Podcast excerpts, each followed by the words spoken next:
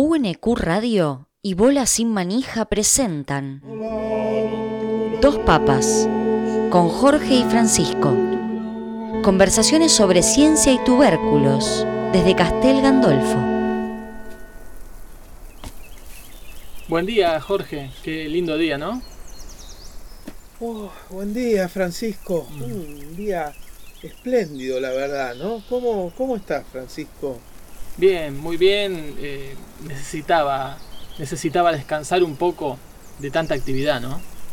Sí, sí, sí. Esta es una tarea a la que estamos abocados, eh, que, que requiere todo de nosotros, ¿no? Pero yo estaba pensando que en realidad el que más tiene derecho a descanso soy yo, soy yo que soy Jorge, Ah, ya que Francisco existe en cuanto existe Jorge, así como la ciencia social existe en cuanto existe la ciencia exacta y la natural, de donde sale esa posibilidad, porque si no existiera la, la ciencia que trata de lo que realmente nos rodea en lo concreto, tu entelequia eh, no sería nada, ¿no? O sea, se tiene que basar en neurotransmisores de una persona que piensa y elabora y dice, uy, Hegel, a ver lo que pensó, lo que dijo.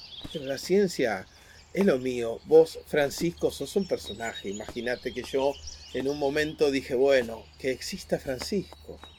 Sí, ¿No lo ves así? sí y no, Jorge. Porque somos seres sociales.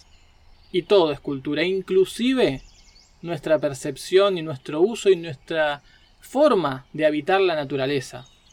Eh, te lo podría discutir. Vos me podrías discutir que vos sos una entelequia, o sea que yo decidí en cierto momento decir, bueno, que exista Francisco. El especial soy yo.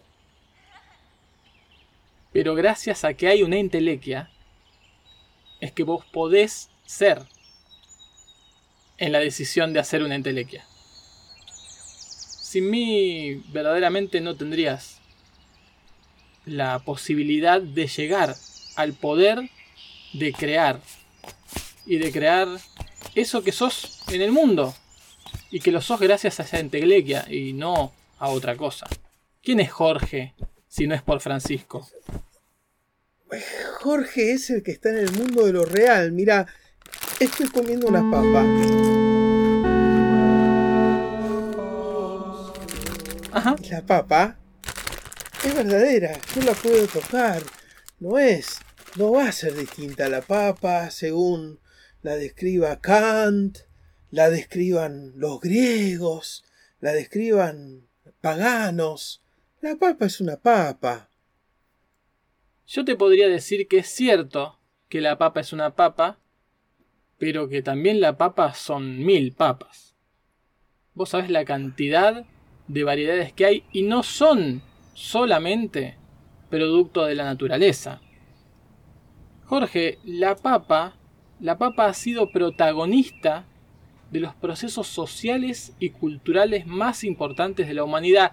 Te diría que el mundo social, tal cual hoy lo conocemos, con sus cosas buenas y sus cosas malas, no podría existir o sería muy diferente si no fuera por la papa. Y con eso me refiero a que es cierto, es algo que quizás vos puedas explicar desde las ciencias naturales, las ciencias duras, ¿eh?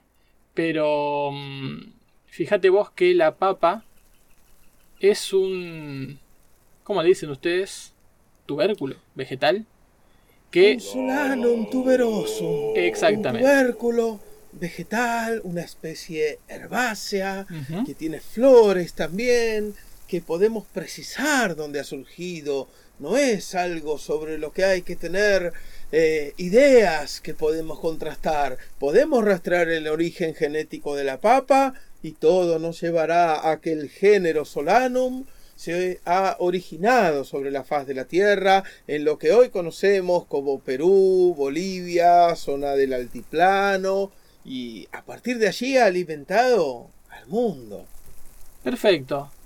Pero esos pueblos del altiplano de Perú y Bolivia domesticaron la papa.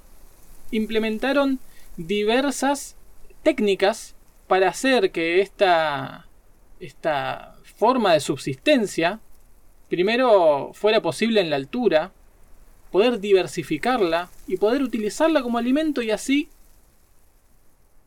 perpetuar la estructura y la organización cultural que en definitiva esos pueblos pudieron llevar adelante gracias, entre otras cosas, a la papa, pero a su capacidad de domesticarla.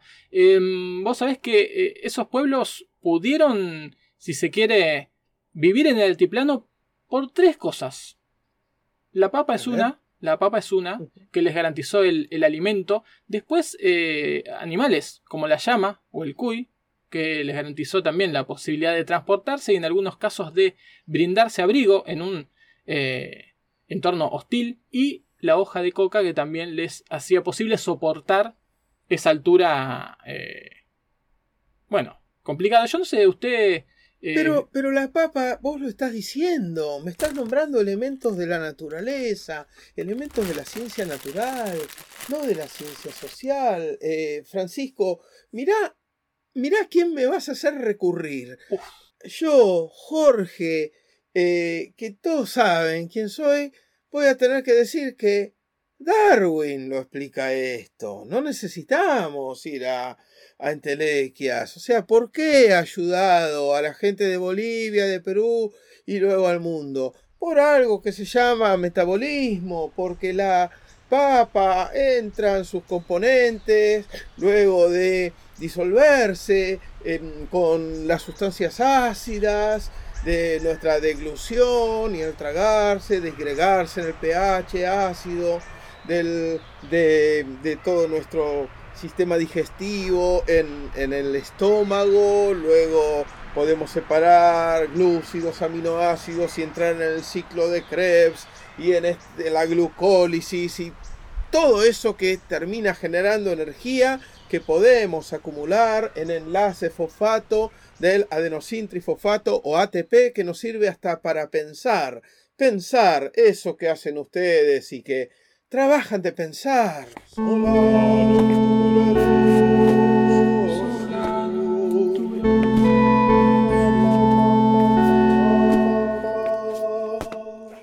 Vamos a creer que todo lo que dijiste o que algo de lo que dijiste es cierto, eh, es incomprobable. Para mí eh, son palabras que suenan muy lindas, pero te voy a dar la derecha. Yo creo, creo en la papa natural, es cierto.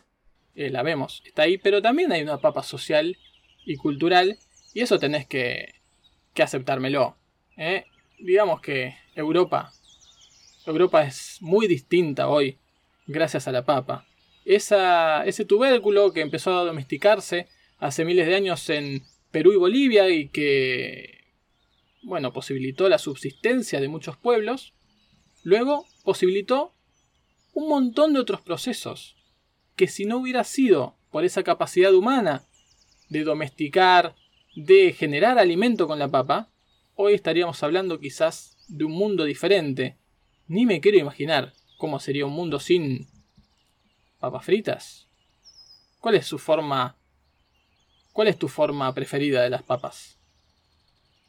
La verdad que las papas fritas son una de ellas y está bien lo que me hace reflexionar porque eh, yo he estado en, uno de mis, de mis retiros eh, eh, allí por Lovaina, por todas esas ciudades de Bélgica, por la ciudad de Brujas, Cruz Diablo, donde uno se encuentra hasta el Museo de la Papa Frita. Ah. Y si te pones a pensar en algunos significantes como nosotros también hablamos en la Buenos Aires, de donde salimos, tanto vos como yo, Francisco, está el Palacio de la Papa Frita, es un lugar donde va a comer mucha gente, ¿no? Fíjate la, la entidad que, que tiene una de sus formas, ¿no? Y que ni siquiera es una sola forma, porque dentro de la papa frita existe la papa frita rejilla, la papa frita bastón, la papa frita pie. No, no estoy hablando de un banda, eh, quédate tranquilo, Francisco. Pai, en el, pai con Y. Está muy bien, está muy bien. El papa frita seguramente es una de las preferidas de, de, mucha gente.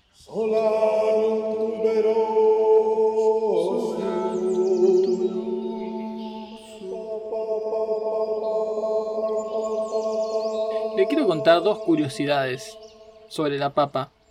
Sobre la papa en este mundo andino, ¿no? Del que venía yo hablándole, que quizás es el origen de esa, de esa papa que mm, es natural, pero también es, es cultural. Usted sabe, por ejemplo. Bueno, ahí viene el cardenal Rossellini. Francisco, la, última encíclica que estamos preparando. Ah, buenísima, me encantó. La mejor. Por eso, hay que ponerla en, perspectiva con los anteriores concilios. ¿Cómo está, monseñor? ¿Qué tal? Buenas tardes. Monseñor. ¿Qué tal? Bien, ahí ya se fue, podemos seguir hablando de la papa. Perfecto. ¿Qué me ibas a decir de lo que pasaba en Bolivia y en Perú? Dos papas. Conversaciones sobre ciencia y tubérculos desde Castel Gandolfo. Realizado por Jorge Montanari y Francisco Godínez Galay. Locución Celina Sereno.